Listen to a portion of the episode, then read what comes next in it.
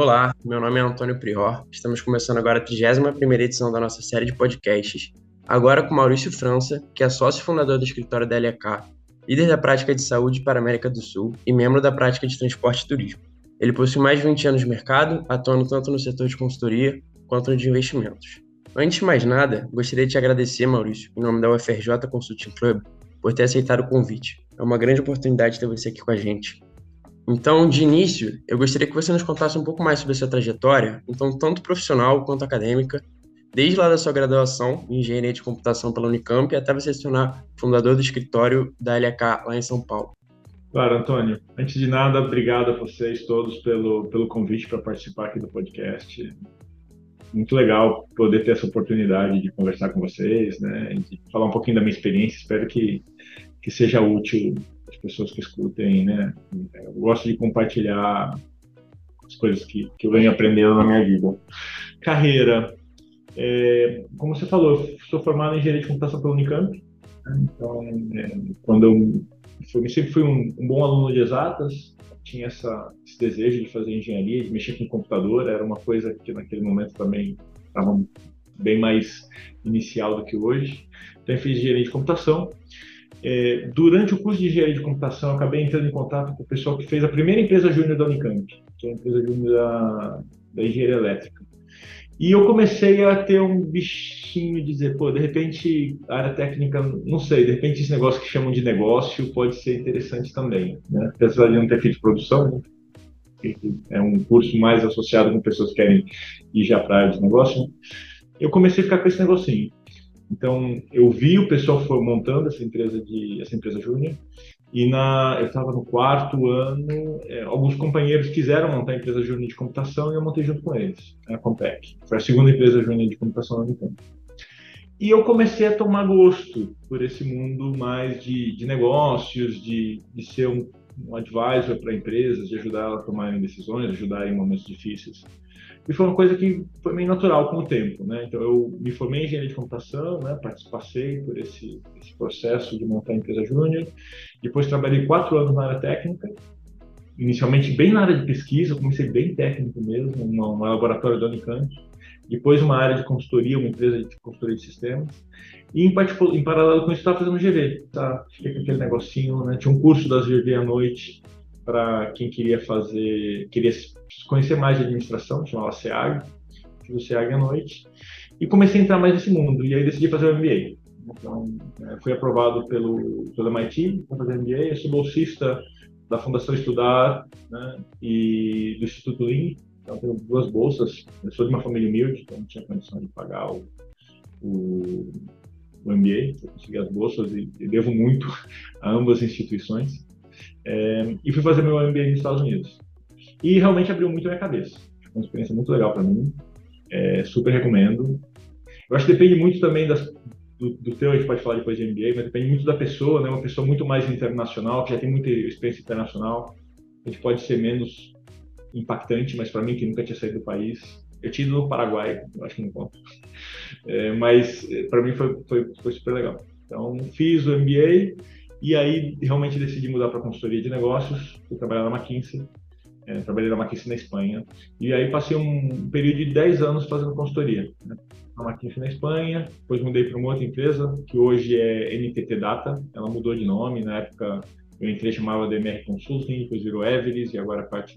Eu entrei neles para ajudar a montar o grupo de consultoria de negócio, uma empresa de tecnologia, e fiquei com eles uns bons cinco anos. Fui eleito sócio, montei o escritório deles no México, né? saí da Espanha, montei o escritório deles no México, voltei para a Espanha.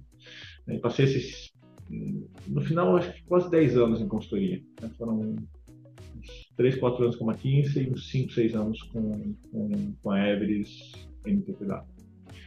É, aí depois disso quis fazer uma transição de geografia, era um momento difícil na, na Europa, 2008, né? É, teve uma crise forte, e fui para Dubai. Né? E lá eu queria começar a passar a trabalhar com investimentos. Foi um momento difícil na minha carreira também. Tá? Esse, essa transição, a minha volta o México foi um momento difícil, eu fiz alguns erros na minha carreira. Esse, esse em particular, da, da transição da volta para a Espanha, foi um erro difícil, me fez pensar se eu realmente deveria ser consultor ou não, se eu deveria fazer outra coisa, e me levou aí a Dubai tentar fazer uma experiência diferente, trabalhar com investidor ao invés de consultor.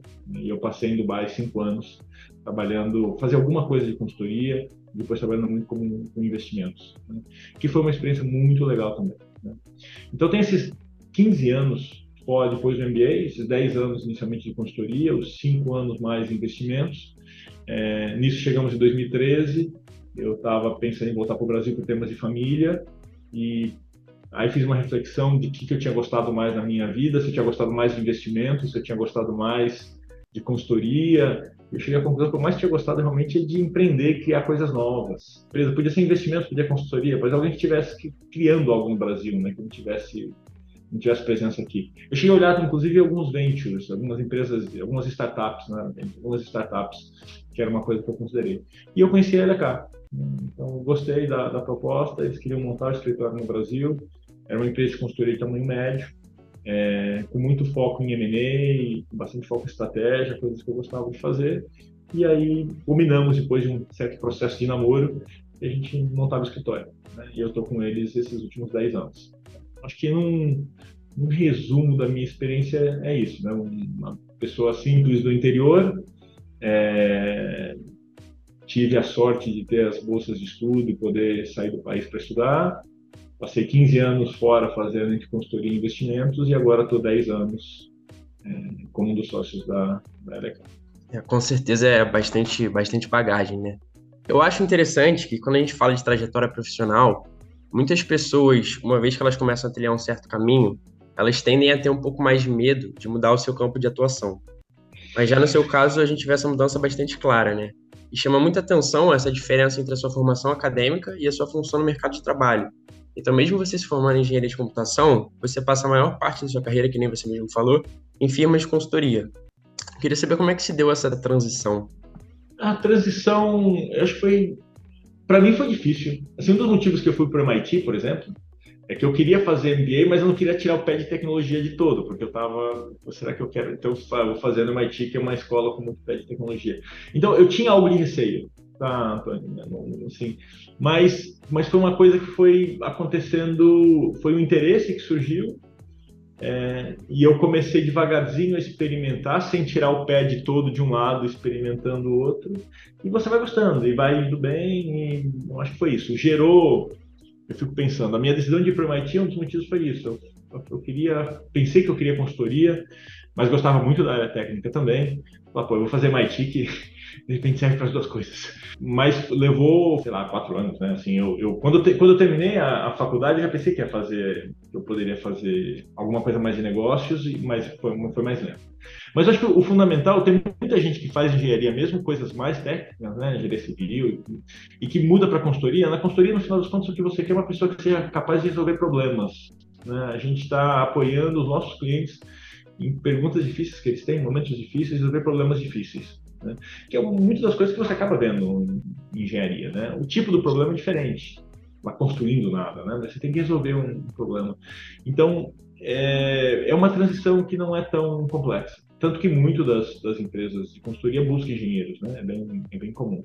Então, acho que até a minha transição foi mais longa do que a média. Tem muita gente que faz engenharia e transita imediatamente para consultoria. A minha foi um pouco mais demorada. Eu acabei usando o MBA, que também é um outro momento claro para você. Mas, sei lá, acho que tem que refletir sobre as coisas que você faz, se você gosta ou não gosta. Tinha do meu lado uma parte de ambição também financeira. Né? Eu, eu, queria ganhar mais, eu tinha essa visão que consultoria ganhava mais. Não é 100% necessariamente verdade, tá? Tem muita coisa de tecnologia que você vai ganhar muito mais, né? Naquela época, o mundo de venture no Brasil não era tão desenvolvido. Você não tinha tantas oportunidades como você tem hoje de venture. Então, isso também foi uma das coisas que me levou aí para a área de Aproveitando que você levantou esse ponto e se aprofundando um pouco mais sobre o seu MBA lá no MIT, com certeza ele foi um destaque assim no seu currículo e na sua preparação como um profissional, né? Então, como você mesmo falou, ele foi fundamental nesse seu processo de formação para o mercado de trabalho. Então, eu gostaria que você falasse um pouco mais sobre as diferenças que você conseguiu perceber entre essa universidade, que é uma referência mundial, e a sua experiência acadêmica aqui pelo Brasil. É, é curioso, Antônio. É, a parte acadêmica, se pegar o core da parte acadêmica, a escola é boa, os professores são bons, mas tem professores muito bons aqui no Brasil também. A Unicamp é uma, uma escola muito boa. Então, a parte acadêmica é até mais difícil você dizer. Eu acho que os outros professores são uniformemente melhores. Né? É difícil dizer lá um professor que era ruim. Na Unicamp eles se encontravam. Ah, esse cara aqui, nossa. É, tinha um pouco mais de diferença. Mas, em, mas os professores bons eram bons em todos, em alguns lugares. Tá? É, o que para mim era grande diferença, uma é o, a marca, né, o, nome, né, realmente é um nome global, então isso faz, faz diferença, faz diferença depois na tua vida. Mas também a importância que a escola dá, tanto para tua para o teu posicionamento no mercado de trabalho e a importância que ela dá também para você ter um vínculo com a escola posteriormente. Então, quando você está terminando, tem um trabalho muito grande para da escola, de apoio da escola para te ajudar a te preparar, fazer entrevista, bem mais do que eu tive no Brasil, bem mais. Né? É, e esse vínculo que você tem dos ex-alunos, são coisas que a gente deveria fazer muito mais no Brasil. Tá? Até hoje, eu entrei na LK, o meu, meu primeiro contato foi uma pessoa do MIT, né, o Manny Picciola, que hoje é, é head das Américas. Eu queria entrar em contato com a LK, não sabia com quem, fui no, no, tem um negócio da, do MIT, né, um, directory com todos os ex-alunos, para quem que é que está trabalhando na LECAT, o nome do Manny, mandei uma mensagem para o Manny, falei, Manny, eu sou MIT classe de não sei o que lá, pô, que legal, tô pensando, voltando para o Brasil, vocês têm interesse abrir escritório? Pô, claro, puta, tenho sim, te passo para a pessoa. Tem, é um exemplo, mas tem muita, eu, eu alavanquei muito essa rede, é uma rede forte, a gente tem um clube do MIT em São Paulo, que se reúne com uma certa frequência. A gente traz pessoas super legais para falar. Normalmente, ou ex-alunos do MIT, alguém tem alguma relação com o MIT, ou pessoas que não têm relação, mas que querem falar. Que é muito legal. E eu não tenho isso no Unicamp. Eu acho que em poucas faculdades, meus colegas da USP, não sei como é que é o FJ, mas os colegas das, das outras faculdades, eu vejo bem menos isso. Então, esse, esse vínculo dos ex-alunos, dos ex-alunos se ajudarem, é uma coisa muito legal lá fora e que a gente não tem aqui. Eu acho que é uma, uma super diferença. Tá? Então, outra outra pergunta: qual é a diferença? A primeira vez, ah, é melhor. É, é algo melhor, sei lá, tem, né?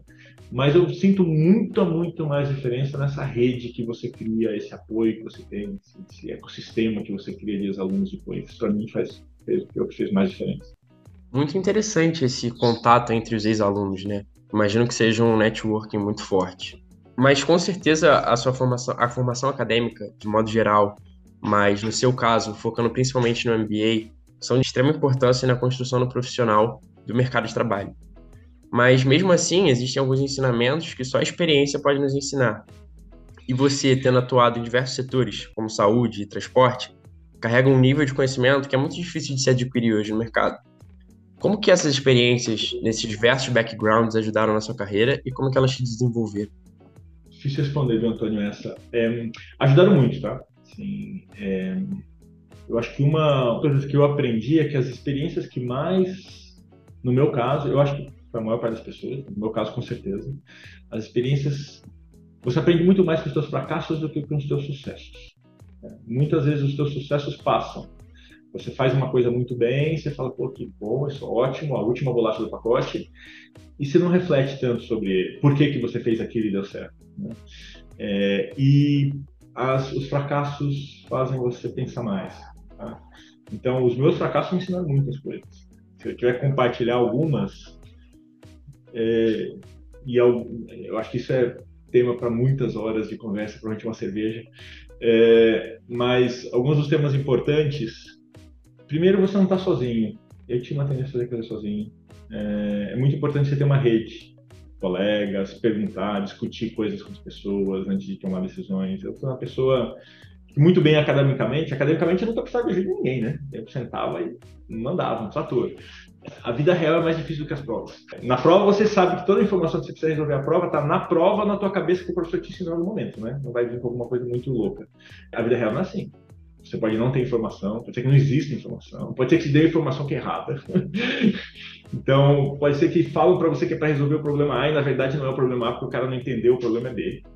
Como assim o, enunciado do problema está errado? É, está errado, não é isso, é outra coisa. Então a vida real é mais difícil. Então não, não tenta fazer sozinho, fazer com as pessoas. Aprendi, demorou para me aprender. Eu sempre fui de evitar briga e tem momentos e tem certas brigas que não dão pra, não dá para ser evitadas. Tem certas tem certas coisas que você evitar o conflito é, só vai trazer um conflito pior depois. Eu não, trago conflito de, de, maneira ruim, mas de maneira construtiva, né? Tem certas coisas que eu tenho que trazer esse problema agora, não adianta jogar embaixo do tapete. É o que é, não vai funcionar, e não vai funcionar, senão, desculpe. né? E ninguém é super-homem, às vezes você acha que você consegue fazer qualquer coisa e você descobre que não dá para fazer tudo. Tem vezes que você não consegue fazer as coisas e olhar para as suas limitações, acho que é importante. Então, é curioso que você fala assim, é, realmente eu tenho um background bem distinto, você em vários setores e tal, mas as principais experiências não são setoriais. Não é de dizer uma coisa que eu aprendi em saúde, ou em aviação, ou em telecom, como eu fiz muito no início da minha carreira. É, são, mais, são mais aprendizados de você se conhecer, de você conhecer os seus limites, até onde você pode ir, são mais coisas gerais, são essas que ficaram comigo, né? É, refletir muito quando você tem um fracasso, por que você teve esse fracasso, são, são coisas mais gerais do que, do que pessoais. E realmente mudaram, fizeram com que eu seja uma pessoa bem diferente do que eu era no início da minha carreira. Muito interessante como é que você coloca esse nível de experiência, né, é, acima do seu conhecimento técnico dos diversos setores. Mas focando um pouco na sua carreira em si, ela é muito é marcada pela variedade, né? Então, seja de setor, emprego, cargo ou até mesmo país. Eu acredito, pelo menos na minha visão, uma dessas experiências se destaque mais perante as outras. É a sua passagem como diretor de investimentos pela Emirates Investments Authority, que é um fundo soberano do governo federal dos Emirados Árabes Unidos. Né? Então, diante disso, eu acho que seria muito interessante se você contasse um pouco mais sobre o planejamento e a atuação do fundo e qual era o papel que você exercia lá dentro. E se você pudesse também, anteriormente a isso, explicar para os nossos ouvintes o que seria um fundo do governo. Perfeito. Um fundo do governo, Antônio, algum. Bom, primeiro que existem fundos com características diferentes. acho que são. Né, as pessoas falam de fundos soberanos, são fundos do governo, muitas vezes colocam todos juntos e eles têm características bem diferentes e objetivos bem diferentes. Se você pegar dois tipos clássicos, né, tem alguns fundos soberanos que o objetivo do fundo é investir o dinheiro que o governo tem. Existem alguns governos que, por algum motivo, normalmente, em muitos casos é petróleo, né? podia ser outra coisa, tem muito dinheiro que quer investir esse dinheiro para gerações futuras. Né? Então, países nórdicos, os Emirados, né? os, os, países do Golfo em particular, tem muito dinheiro de petróleo. Né? Eles entendem que esse é um dinheiro que está vindo agora mas que é um dinheiro que, né, uma vez vai acontecer e vai acabar em algum momento. Né? Então, esse é um dinheiro que eu tenho que investir para as futuras gerações. Então, os fundos soberanos, em muitos casos, são fundos que têm como objetivo investir esses recursos dessa nação pensando nas futuras gerações. Né? Então, é uma maneira de investir. E você pode investir em qualquer coisa. Então, existem fundos com essa característica. A ADIA, por exemplo, é um, um dos maiores fundos do mundo, é o fundo soberano dos Emirados Árabes, de Abu Dhabi, em particular. Os, os Emirados Árabes são, são um país, mas cada estado é bem independente. Então, a ADIA é, é de Abu Dhabi, que é um dos estados dos Emirados Árabes. Tem esse papel. Eu vou investir esse surplus. Né? Então, esse é um papel claro. Tem outros fundos que têm um papel de desenvolvimento do país, meio como o BNDES, mais ou menos. Tá? Eles querem investir para desenvolver o país. Mubadala é um exemplo desse. Mubadala foi, foi feito também nos Emirados Árabes, em Abu Dhabi também, para desenvolver Abu Dhabi. Né? Então, eles, a mentalidade de investimento é diferente. Né? Um cara que está querendo guardar dinheiro, ele investe em qualquer coisa desde que dê retorno, pode ter algumas condições, né? Não invisto em certas coisas que não estou de acordo, mas o meu objetivo é puramente financeiro, que esse dinheiro cresça para que as próximas gerações possam usufruir desse dinheiro. Um de desenvolvimento não, ele quer desenvolver um país, né? Então o base ele escolhe coisas que possam ser de bom para ajudar os Abu Dhabi a se desenvolver. E tem um terceiro, tem como objetivo é, desenvolver as empresas estatais do país. Tá? Então, ele é dono das empresas estatais, então, de certa maneira, ele, ele é dono de parte da riqueza do país, porque as empresas estatais têm riqueza. Mas o objetivo muito é fazer com que essas empresas sejam mais eficientes. Existe muita empresa estatal que não é eficiente. Aí podemos entrar nas discussões de direita e esquerda e se devemos ter um Estado maior ou menor. Na minha experiência, pelo menos, muita empresa estatal não é muito eficiente você quer que a governança seja melhor. Né? Que ela tenha uma, por mais que seja do Estado, que tenha uma governança melhor, um executivo que pense de maneira mais, mais eficiente. E tem empresas que têm esse foco. Então, voltando ao caso da Emirates Investment Authority, ela tinha também um caso, esse é bem especial, tá? A Emirates tinha uma função particular, que é um fundo dos Emirados Árabes. E como eu falei, os Emirados Árabes são estados e os estados são muito independentes. Então, uma das funções do Emirates Investment Authority é tentar juntar mais o país. Eles têm duas empresas aéreas, têm duas bolsas de valor, uma de cada emirado, né? Abu Dhabi e Dubai tem muitas coisas. Então, tinha uma função de querer juntar tudo, de tentar fazer com que os trabalhassem mais juntos. É, tinha uma função de novos investimentos do governo federal, que era pequeno, mas tinha algo de dinheiro do governo federal. E também tinha uma função de melhorar a gestão das empresas públicas. O meu trabalho era 90% na parte de melhora de gestão de empresas públicas. Tá? Então, em particular da Etisalat. Tem duas empresas de telecom, e eu entrei porque na época o meu setor forte era telecom. A Etsala tem uma empresa grande, com 20 bilhões de dólares de, de market cap. Na época, agora deve estar cerca dos 30. A Du também era grandinha.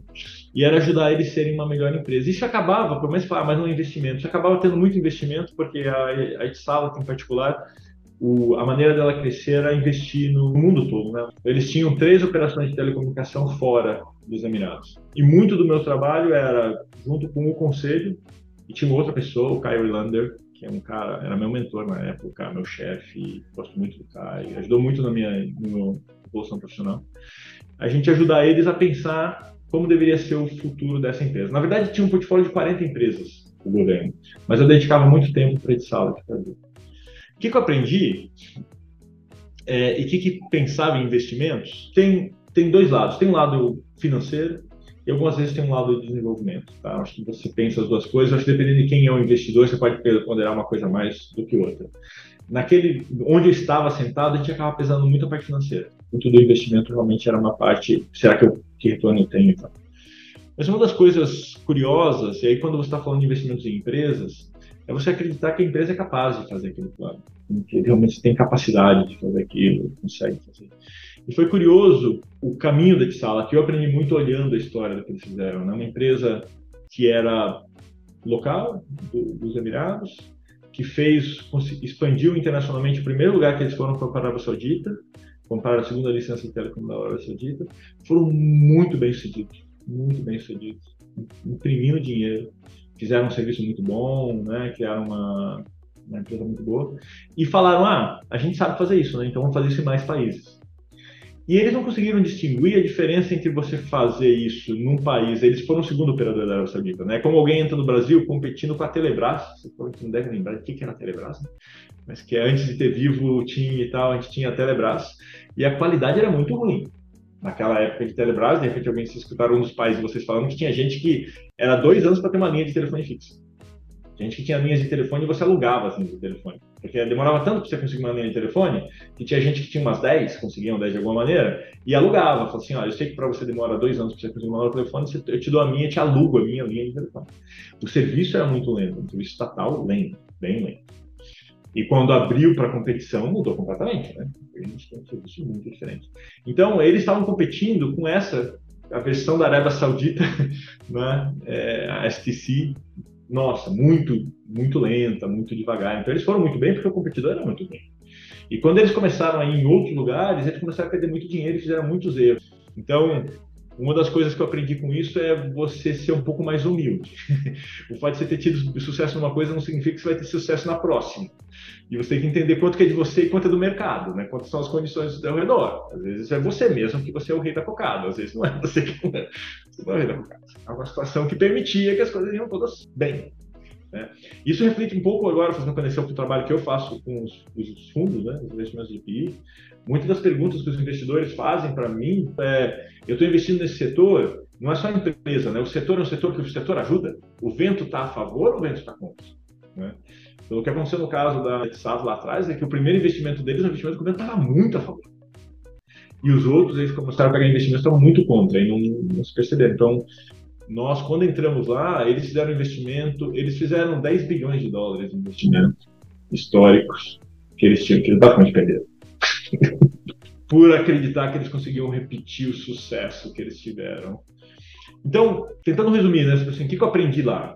Teve esse lado de aprender sobre investimentos, tentar diferenciar, entender o, ambiente, o ambiente faz muita diferença. Não acreditar, pensar muito na equipe, na capacidade de equipe fazer. Tem uma outra visão para mim muito interessante, eu era membro do conselho dessas empresas, eu tinha muita relação com os conselheiros, que era uma coisa que a gente não tinha. E os conselheiros veem as empresas de uma maneira muito diferente da maneira que eu via. Né? Quando você está trabalhando com uma empresa como consultor, você quer que a empresa cresça. Então você está junto com o executivo. E o executivo tem aquela tendência a achar que vai conseguir tudo e vai conquistar o mundo. Verdade, né? Então você faz um plano querendo conquistar o mundo. O dono, o conselheiro, tem uma visão mais crítica muitas vezes. Ele olha aquilo e fala assim: eu não sei se a equipe consegue executar esse plano. Né? Será que eles conseguem realmente? Você começa a falar muito mais das pessoas. Né? E, e para mim isso foi uma visão bem diferente e me ajuda muito até hoje. Eu acho que é um tema bem longo, mas eu acho que se você perguntar para mim resumo de aprendizados desse período dos Emirados Árabes, no lado de gestão das empresas, é olhar a empresa por um lado de pessoas e capacidade, diferente do que eu olhava antes, é mais crítico, mais, um pouco mais cético. E, e do lado de vidas e investimentos, tentar separar bem o, o, o, track record não necessariamente significa que para o futuro se repete, né? Todo mundo fala sempre isso, né? Mas é diferente quando você perde 10 bilhões de dólares. A, a mensagem fica um pouco mais firme no teu cérebro. Você levantou alguns pontos que são muito característicos do setor de investimentos, né? Então, a questão da responsabilidade é muito grande devido a todo aquele capital gerido. Você também tem uma compensação monetária muito grande a capacidade analítica dos profissionais dessa área normalmente são muito boas. E não à toa que o setor é muito bem visto pelo mercado. Mas mesmo assim, eu sinto que ele disputa muito a atenção dos novos profissionais, principalmente, com outro setor, que é a consultoria. Talvez essa disputa ela aconteça devido à semelhança entre as duas áreas. E quando eu digo isso, eu me refiro mais ao mercado financeiro como o private equity, que inclusive é um setor que você possui bastante experiência. Então, colocando numa balança, né, as duas áreas, em quais pontos elas se assemelham, quais pontos elas se diferenciam e o que, que te fez, no fim das contas, optar pelo ramo da consultoria? Te responder o segundo, a segunda parte que é mais fácil. Eu até falei um pouquinho isso antes quando eu, eu mencionei que eu vim para o Brasil, né? Eu olhei as duas. Eu achei que as duas eram boas. É, no momento que, naquele momento que eu queria empreender, eu queria alguma coisa que estivesse começando e, e tinha consultoria o que eu achei melhor para mim era isso. Então foi, eu gostava das duas. Tava, estaria feliz com uma das duas, tem seus e seus contras. E para mim a LK foi a melhor oportunidade. Não foi tanto consultoria versus investimento, foi a oportunidade concreta que apareceu. Tá? Por isso que eu, eu peguei consultoria. Mas quais são as diferenças e semelhanças? Né? Nas duas, você tem desafios parecidos. Né? Você tem um desafio de. são intelectualmente demandantes, você aprende muito, tem muita interação com pessoas, com problemas complicados você tem que tentar resolver, tem muitas coisas interessantes. Eu acho que uma diferença clara é que consultoria você acaba tendo você é um consultor, né? você é um advisor para alguém, você não é o que você está fazendo aqui. Então, de certa maneira, dependendo do perfil da pessoa, isso pode ser um problema. Ah, eu quero fazer as coisas. Né? Eu, como consultor, eu chego com meus clientes de M&A, de e aquisições, eu não vão comprar uma empresa, eles pedem o que eu acho. Eu falo o que eu acho. Né? Mas ele que, no final das contas, tem que tomar a decisão. Então, eu estou ajudando as pessoas a decidir. Então, esse lado de você não estar tá fazendo, para algumas pessoas, pode ser um problema. Qual que, que contrabalança? A pessoa que está tomando a decisão, que está fazendo, do lado de private equity, ele está fazendo, mas então isso significa que em alguns momentos ele está tomando decisões diferentes, difíceis, em alguns momentos ele está executando uma decisão que foi tomada. Né? Ele passa muito tempo executando. Né? Que tem, tem outros desafios, mas é um desafio diferente né? da, da, do desafio intelectual grande de tomar a decisão. Não é isso que está implementado e executa. O tema da consultoria é que você tem, você tem uma parte intelectual maior. Você só está resolvendo os pepinos, as coisas grandes vêm, você resolve e você passa para outro cara fazer. Eu não tenho que fazer, eu só tenho que resolver. Quem tem uma grande, uma grande curiosidade intelectual, gosta de fazer coisas diferentes, o mundo de consultoria, eu acho que tem, tem um, um apelo. Né? Porque você não faz a parte mais eu vou dizer tediosa, obviamente que o pessoal que gosta de execução vai dizer que tedioso nada, é isso que eu gosto de fazer. Mas para pessoas acha tedioso, né? A parte de execução não quero estar na parte de execução. Eu quero só estar resolvendo problemas e o quão mais complicado melhor e quão mais variado melhor, né? Tá bom, então a consultoria tem mais a ver com você. Você não vai ter execução. Então você não vai ter aquele, aquele prazer de falar, não, isso aqui realmente eu fiz, né? Mas você vai ter muita variedade. Você está fazendo a parte de private equity, você tem execução, né? É, mas a parte de execução para algumas pessoas pode ser mais diante, pode ser mais repetitivo e tal. Para mim, essas são as grandes diferenças, tá? Aí você tem algumas outras coisas associadas com isso. Obviamente, faz muita diferença a, empresa onde você está, a qualidade da equipe e como que é o perfil. É muito diferente de trabalhar com uma equipe que você gosta de trabalhar e tem, tem culturas mais e menos agradáveis. E remuneração faz diferença. Né?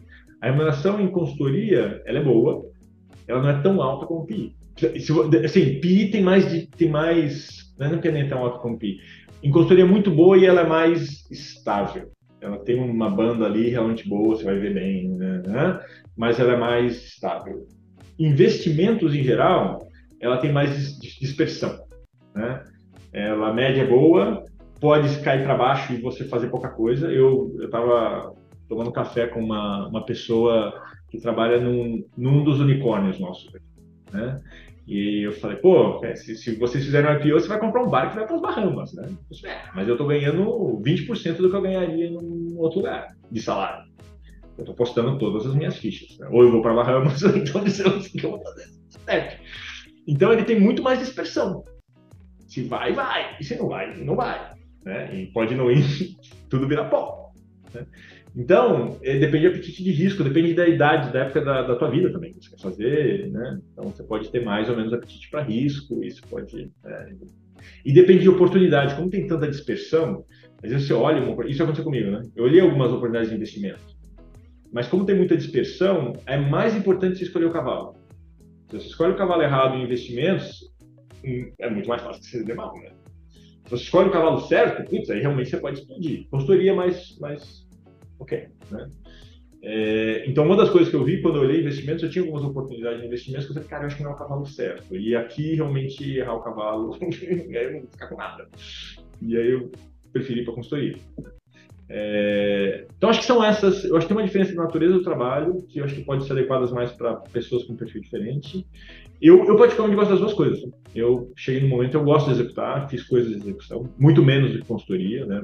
Maior parte da minha carreira realmente consultoria, mas gosto da execução, gosto das suas coisas. Eu vi que o que me realmente me alega são, são outros temas, é construir uma equipe e tal. Eu gosto dos dois tipos de trabalho. É, mas tem naturezas, tem partes deles são intrinsecamente diferentes, né? Esse foco diferente mais em execução e tal. Remuneração é diferente é, e a dispersão né, é bem diferente. É, eu acho que depende muito da equipe. Tem uma equipe é difícil você saber de fora. Tem muitas dessas coisas que é difícil de saber. Mas são todas opções muito boas. Tá? Então, o que eu falaria para vocês aí são opções muito boas. Para alguém no início da carreira, são todas opções muito boas. Você vai aprender muito em qualquer uma das duas. Tá? E qualquer uma das duas. Aí eu acho que tem um tema da tua preferência, ah, eu quero experimentar mais isso. Mas são todas opções muito boas, você vai aprender bem, vai eu, eu, o que eu, falo, pensa na empresa, conversa com pessoas que já passaram por lá. Certeza que é um ambiente que você quer trabalhar. Essa questão de consultoria e mercado financeiro é uma dúvida entre muita gente, né? Mas agora dando um enfoque maior na consultoria, que afinal foi a área que você acabou optando por trabalhar, é indiscutível o tanto que você aprende com ela. Então você trabalha com diferentes pessoas, setores da economia e escopos de projeto. E muito por conta disso, a consultoria é vista como um lugar ideal para se iniciar uma carreira. Você, inclusive, acabou de comentar que ambos os setores são muito bons para você iniciar.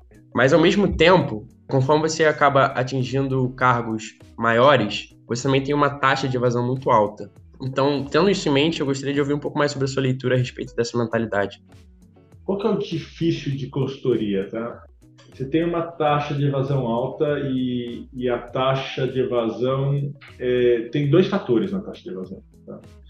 Um fator é que à medida que você vai evoluindo na tua carreira, a gente pede, você vai querendo, você requer outras coisas. Né? É, o trabalho fica um pouco mais complexo. E tem certas pessoas que não conseguem.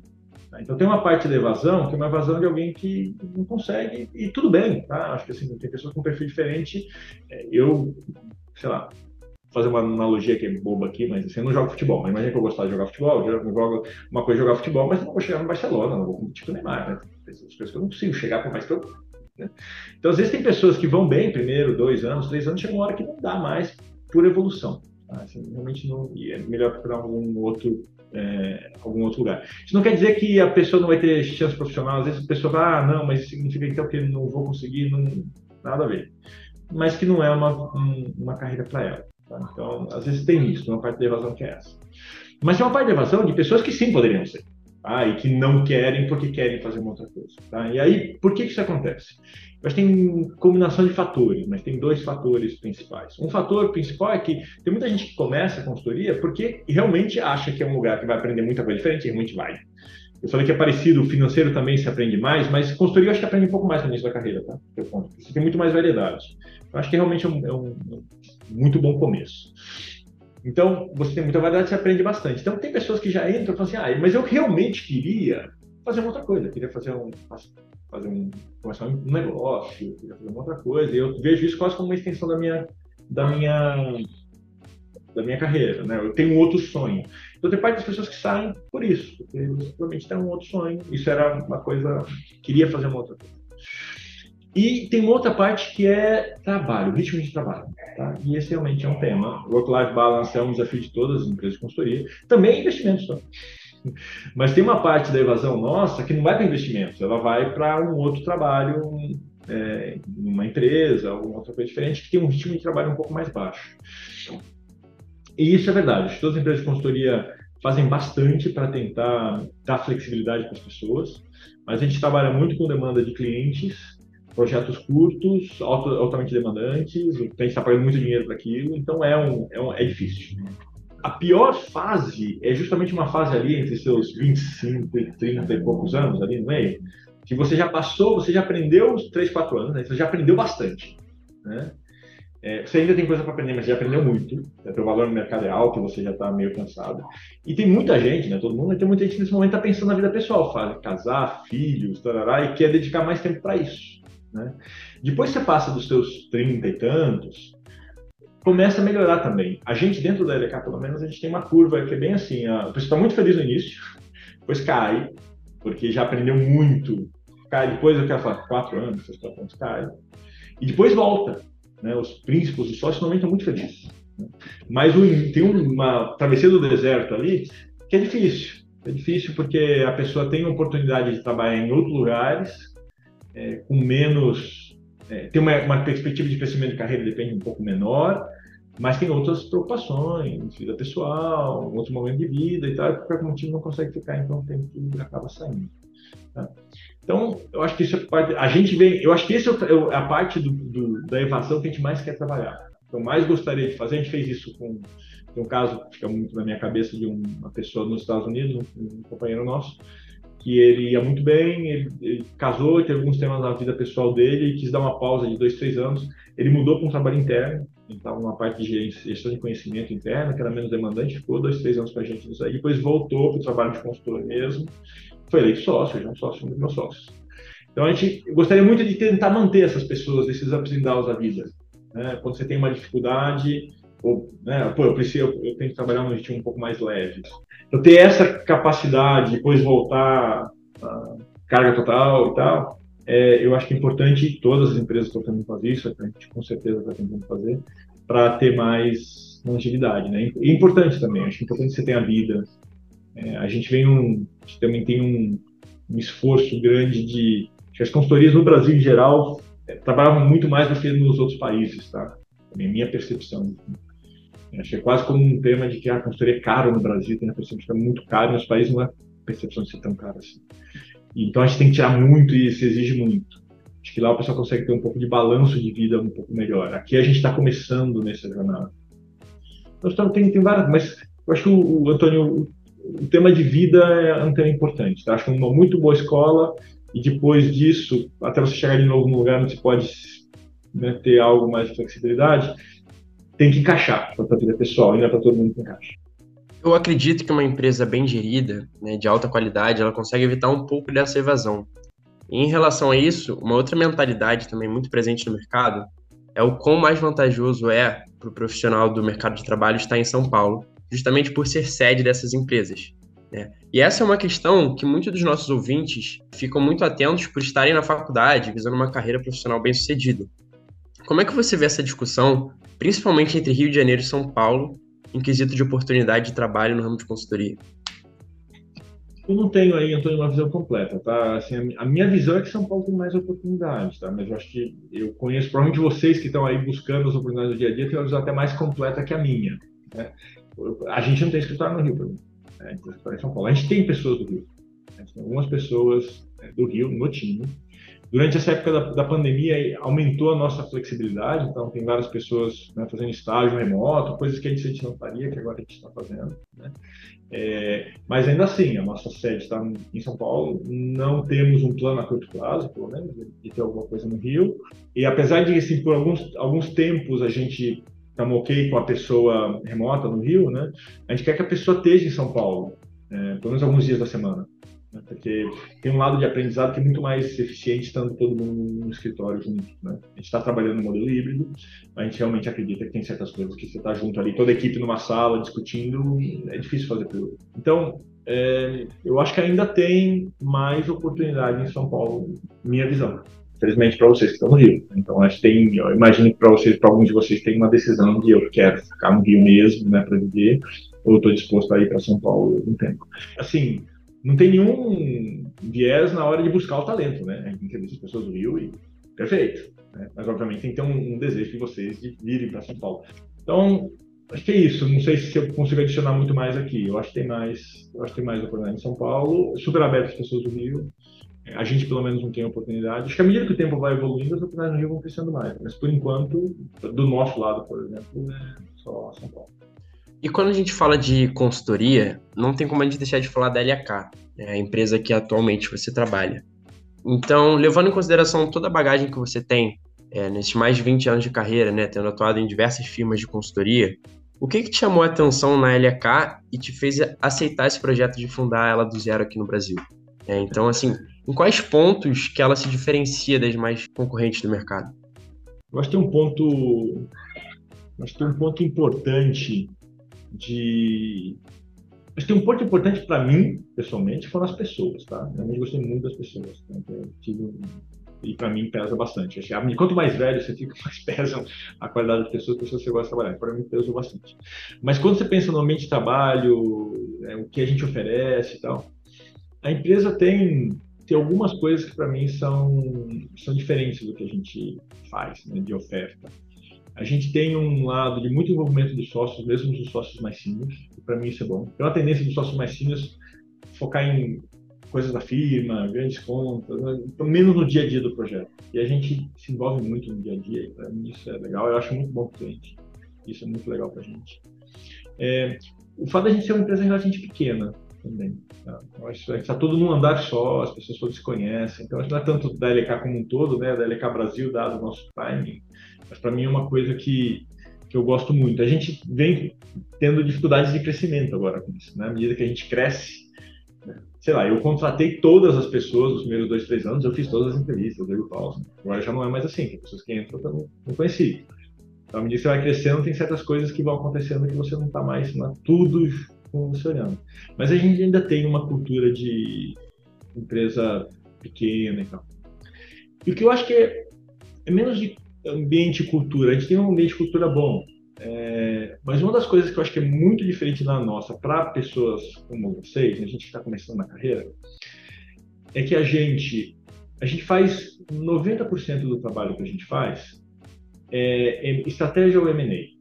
Diferente das maior parte do nosso, do nosso competidor, eu diria de todos. Tá? É, o pessoal faz faz estratégia M&A, acho que o pessoal que faça estratégia vai fazer, sei lá, um terço do trabalho de estratégia mas faz muitas outras coisas. Né? São empresas fazem, ajudam grandes empresas a se transformarem, vai ter trabalhos de reorganização, vai ter trabalhos junto com uma área de marketing para ajudar a fazer campanhas melhor, vai ter uma força de vendas, tem, tem trabalhos um pouco mais operacionais. E a gente não, a gente faz estratégia e M&A, faz algumas outras coisas diferentes, mas são poucas. Isso traz uma coisa boa e uma coisa ruim. Uma coisa boa é que esses projetos, em geral, são um pouco mais curtos, projetos de apoio são, são mais longos, pode falar de projetos de seis meses, pode falar seis meses, nove meses no cliente e tal. Os nossos projetos, em geral, é, são coisas entre um mês, um mês e meio e três. Tá? Então, média, sei lá, dois, um meio, dois, média. É, isso faz com que as pessoas rodem mais. Então, você pega uma pessoa que ficou com a gente três anos, ele tipicamente deve ter feito uns 15 projetos. Tá? Ele deve ter feito 15 coisas diferentes. Eu pego a minha experiência, né? Trabalhei na McKinsey na Espanha, fazem 10 anos? Mas eu, nos meus primeiros 3 anos, eu devo ter feito 6, 7 projetos. É, e alguns desses projetos não eram projetos de estratégia. Né? Então, eu saí da McKinsey, para falar McKinsey, eu saí da McKinsey sem saber muitos temas de estratégia de M&A que foi aprender depois, temas de valuation, de EBITDA, de múltiplo e tal, e o pessoal falava, falei, como? Porque não, não, eu não tinha pego nenhum projeto para fazer isso. Né? É, não é legal. a gente só faz estratégia para fazer M&A e faz projetos curtos e você vai ter uma super... Então, para quem gosta de coisas de investimento e gosta de estratégia e tal, e quer aprender, de verdade, acho que não tem melhor empresa no Brasil. De verdade, sim, tirando o meu chapéu. eu acho que é o lugar que mais aprende, que você vai ter mais exposição, que você vai né, ver mais coisas diferentes. Né? O lado ruim disso, volta, e eu acho que a gente também é a empresa que mais tem foco, preocupação com work-life balance, mas é uma preocupação, justamente porque os projetos são menores. Se você tem três projetos no ano, normalmente todo projeto, a última semana do projeto é sempre corrida. Você está tentando entregar, então você tem um crush de final de projeto. Se você tem três projetos no ano, quatro, você vai ter três ou quatro semanas corridas no projeto. Não, né? Se você tem dez, são dez semanas corridas, uma semana cada vez. E faz diferença. Tá? Então a gente tem uma preocupação maior, para gente é um desafio maior. Porque a gente tem projetos mais curtos, demandantes, né? e isso tensiona um pouquinho mais a máquina. Mas eu acho que não tem lugar melhor para aprender. Então, o ambiente é legal, pessoas mudam, acho que. E, e, eu não conheço todas as empresas construídas, não posso dizer, mas sei lá, eu conheço. As empresas que eu passei, pelo menos os ambientes eram bons. Eu não passei por nenhuma das empresas do Brasil, eu passei por McKinsey na Espanha. Eu estive no Brasil três meses na, McKinsey. Faz muito tempo. Tá até difícil falar. Mas os ambientes eram gerais bons, as pessoas são legais, são tudo, você tudo colega de vocês, né? O pessoal, alguns vão para McKinsey, BCG, bem, é, cara. Né? E gente boa, climas em gerais bons. Né? É, mas acho que tem essa essa diferença. Diferente um pouco de banco de investimentos, tá? Eu, nunca trabalhei, mas aí você fala rumores de alguns bancos de investimento terem climas um pouco mais pesados. Os climas das consultorias, pelo menos que eu conhecia, algumas consultorias que eu já escutei, um pouco mais pesados. Bom, eu acho que se eu fazer o trabalho de casa de vocês, não sou, não estou aqui para falar tanto dos outros que eu não conheço. Mas nosso clima é bom, mas eu acho que a, o grande diferencial nosso é realmente esse tema de, de aprendizado. Realmente traz uma oportunidade de aprendizado para quem está saindo da universidade que acho que você não encontra em nenhum outro lugar. É, de verdade. Para quem gosta desse tipo de coisa, né? Estratégia de investimentos, para quem quer falar assim, ah, para mim eu acho que conhecer estratégia, conhecer investimentos, conhecer como que eu invisto, como que eu penso no crescimento de uma empresa, ou orgânico ou inorgânico, acho que não tem outro lugar. Né? No início da carreira você faz coisas mais simples, nos pessoal primeiros 3, 4 anos, depois você vai fazendo coisas mais complexas, mas acho que te dá uma visão muito boa, que eu particularmente não tive na experiência que eu tive no McKinsey. Tá? Então, não sei como está a McKinsey hoje, ou as outras grandes, não posso dizer. Mas, de novo, eu acho que muito pelo mix do, do, do tipo de projeto não tem como ser. Não tem como alguém replicar o que a gente tem aqui. Porque a gente tem um mix de projetos muito, muito diferente. Você levantou alguns pontos característicos de uma grande firma. Então, como é um ambiente de trabalho, pessoas capacitadas, esse delta de aprendizado que você citou bastante. Uma característica muito importante também que eu julgo é a capacidade de adaptação às tendências do mercado. E uma dessas tendências justamente são as novas tecnologias do ramo de consultoria. Então, dentro desse cenário, a gente tem alguns conceitos como data science, machine learning, big data, que elas têm se mostrado cada vez mais presentes na vida do consultor. Eu queria saber como é que a LK vem administrando essas novas tendências. A gente sabe que é um tema super importante e a gente vem investindo nelas. Tá? Então a gente anunciou, semana passada, a gente comprou uma empresa focada em, em transformação digital. Né? É, porque são skills um pouco diferentes dos skills que a gente tem, cada vez mais a gente vê necessidade para isso. Então a gente vem investindo, a gente adquiriu uma empresa em Londres o nome é bem curioso, chama Hi Mom Said Dad. Assim, Oi Mamãe Disse Papai, pessoal bem criativo. Trabalha muito em temas de customer experience, né? Como é que eu consigo transformar. E qual é o tema do digital?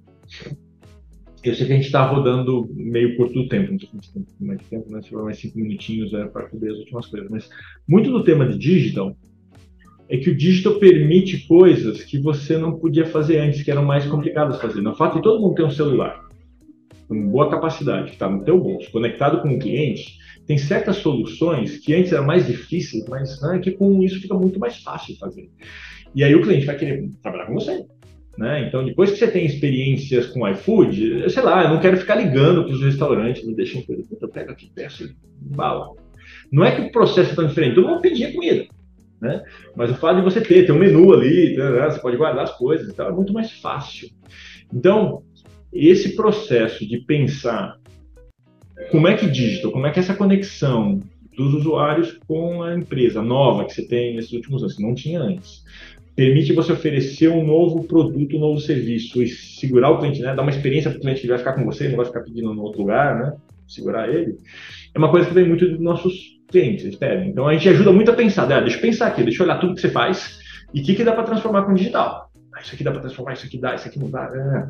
Mas muitas vezes o cliente fala, tá bom, mas vamos fazer um teste? E a gente não é capaz de fazer o teste. A gente não tem uma empresa que faça, que, que realmente seja capaz de fazer um aplicativo, meio que seja simples, né? para rodar e fazer um teste. Agora a gente tem, é o que essa pessoa faz. Eles conseguem pegar e falar, não, tá bom, eu faço um teste com você. É, tá, tá, fazemos um primeiro, rodamos. Ah, puta, não funcionou, cara, puta, a gente achou que era fazer isso, fazer outro, né? Ah, então voltamos, repriorizamos e ajudamos eles de maneira mais complexa. Então a gente começa a fazer isso. Por um lado, você vê que isso começa a levar a gente fora das coisas só de estratégia. E esse é um tema, a gente faz 90% só estratégia. O que a gente faz de digital hoje é estratégia. Eu ajudo a pensar como é que você pode usar digital. No momento que eles falavam, ah, a gente não tinha capacidade de fazer. A gente comprou uma empresa. A ideia é crescer, a gente acha que é. E estamos nessa. Tá? Eu acho que esse é, é, eu acho que é o, é o resumo. É um, a gente vê todos como capabilities, a parte de inteligência artificial também. A gente não fez investimentos ainda nisso. Mas são todas que a gente vê como muito importantes e está no nosso pipeline de fazer investimentos, tentar trazer esse tipo de conhecimento dentro, para dentro da empresa. A gente ainda é uma empresa muito de estratégia M&A. Assim, nossos projetos são muito parecidinhos, que traz lados bons e desafios em alguns momentos. Né? Quer dizer, tem certas coisas que nós temos que a gente não consegue, a gente não consegue ajudar. Agora, deixando um pouco de lado o cenário empresarial e falando mais do Maurício em si, quais que você diria que são seus planos profissionais e até mesmo pessoais daqui para frente? Então, eu, é, planos pessoais, as coisas se misturam, né? Mas é, eu pretendo ficar na empresa, assim, quero ficar na empresa alguns anos, estou muito contente na LK. É, a LK ainda é jovem no Brasil, né? então acho que a gente tem um trabalho ainda de deixar ela, terminar de deixar ela realmente super estável, né? Super estável, é, depende, eu tenho um papel muito importante na firma, né? Se eu, se eu amanhã decidir, por qualquer motivo, ah, eu quero lá, investir em digital porque tem uma empresa super legal, eu quero fazer uma coisa diferente, a verdade é que eu ainda tenho uma, ainda estaria um pouco LK, mais do que eu gostaria. Então tem um tema de passar mais alguns anos para a empresa terminar de estabilizar e eu vou poder dizer, tá bom, eu vou embora e né, a criança já virou um adolescente, vai correndo e não precisa tanto né, da figura papai uma mais expressão. Alguém que né, consegue ver as suas, as suas, próprias pernas. E aí eu vou pensar, tá? Então eu devo ficar na empresa por menos mais 5 anos, depende mais 10 ou 15, na janela. Acho que precisa mais 5 para terminar de estar completamente estável em 5 vai estar beleza. É, a gente está com 50, 60 pessoas, acho que mais 5 anos a gente vai chegar em 100. Tem um negócio aí de 100 é um número em consultoria ali meio que vai, né?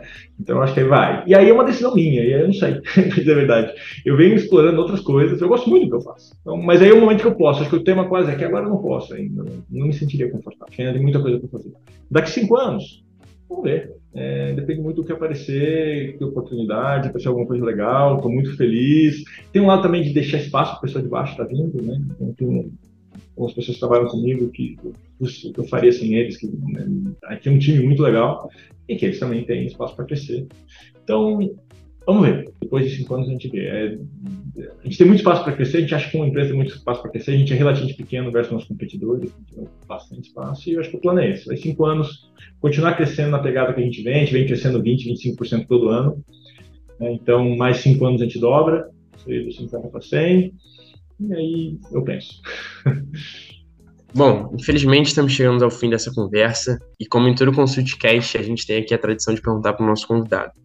Qual conselho você daria para alguém que está começando no mercado de trabalho e almeja sucesso profissional? Não faça as coisas sozinho. É, consulte, fale com amigos, fale com outras pessoas, tá? ter opiniões fortes e tal. Eu, eu não fiz muito isso. De repente tem coisas que o pessoal vai saber já, tá? mas para mim é relevante. Se não precisa terminar o curso em cinco anos, vale sair, fazer alguma experiência, fazer intercâmbio. Eu não fiz. eu queria terminar o curso e trabalhar. É, essas experiências que você faz de intercâmbio, essas coisas que valem bastante para fora. Eu tinha muita vontade de querer sair trabalhar. Assim, né? Você não ganha, o mundo você não ganha em um dia, tá? tem muito tema de que ah, eu, eu preciso. É, é, é, quando você está ali, você quer muito crescer muito rápido, tem muito uma ambição de você querer fazer as coisas muito rápido, mostrar que você está sempre bem sucedido, que você é o melhor, que você está sendo acelerado, que você está, né? menos. Você fazer uma carreira um ou dois anos mais lenta, mas que seja um pouco mais completa, que você tenha uma experiência legal também. Tá? É, e procurem, eu acho que a, essa nova geração, né, acho que vocês têm isso mais claro do que a minha geração tinha, né, mas a vida pessoal é importante, não é só trabalho. Acho que vocês têm isso mais do que eu tinha, mas acho que é importante dizer. Acho que tem momentos para duas coisas, tem momentos em que você tem que aprofundar no trabalho, você tem que aprender, tem que focar e tal, mas tem momentos que tira o pé. E última coisa, o que eu falei, eu, eu aprendo muito mais com meus erros. E eu li, alguém falou isso, né? Que assim, o sábio, aprender com os seus próprios erros é fácil, difícil aprender com os erros dos outros. Porque o teu próprio erro dói muito mais, você não esquece dele. Os erros dos outros não doeram em você, doeu nele. Então, por mais que a pessoa fale, não pega de verdade, né? Então, um tema de, de escutar, escutar com atenção e tentar realmente refletir quando alguém está falando da experiência, dos erros, das dores, né? Porque é fácil, vocês, muitas vezes, aconteceu comigo, eu escutava, ah, ok, eu sei. você não sabe. Quando acontece com você, aí você sabe. Né? Porque muitas vezes você sabe, mas não, normalmente, não, se não cristaliza, quando você tem que tomar uma decisão depois para usar esse conhecimento, ele realmente não cristalizou e você não considera. Na hora que a pessoa te fala, parece óbvio, ele sai da cabeça, e dali seis meses você tem que tomar uma decisão, é que ele realmente não está cristalizado na tua cabeça e você ignora aquele negócio quando você toma uma decisão, porque é porque você quer, na hora de tomar a decisão, tomar a decisão certa. E quando você erra, erra, a dor internaliza tanto, né? A amígdala avisa lá, diz, ó, oh, isso aqui é importante, guarda a memória, não vai esquecer. Então, você conseguir prestar atenção e tentar aprender com os erros dos outros, é bom. Você evita né, você ter que fazer o erro. Bom, eu queria te agradecer novamente pela sua presença, Maurício. Espero que você tenha gostado. E esse foi mais um Consulting Cast.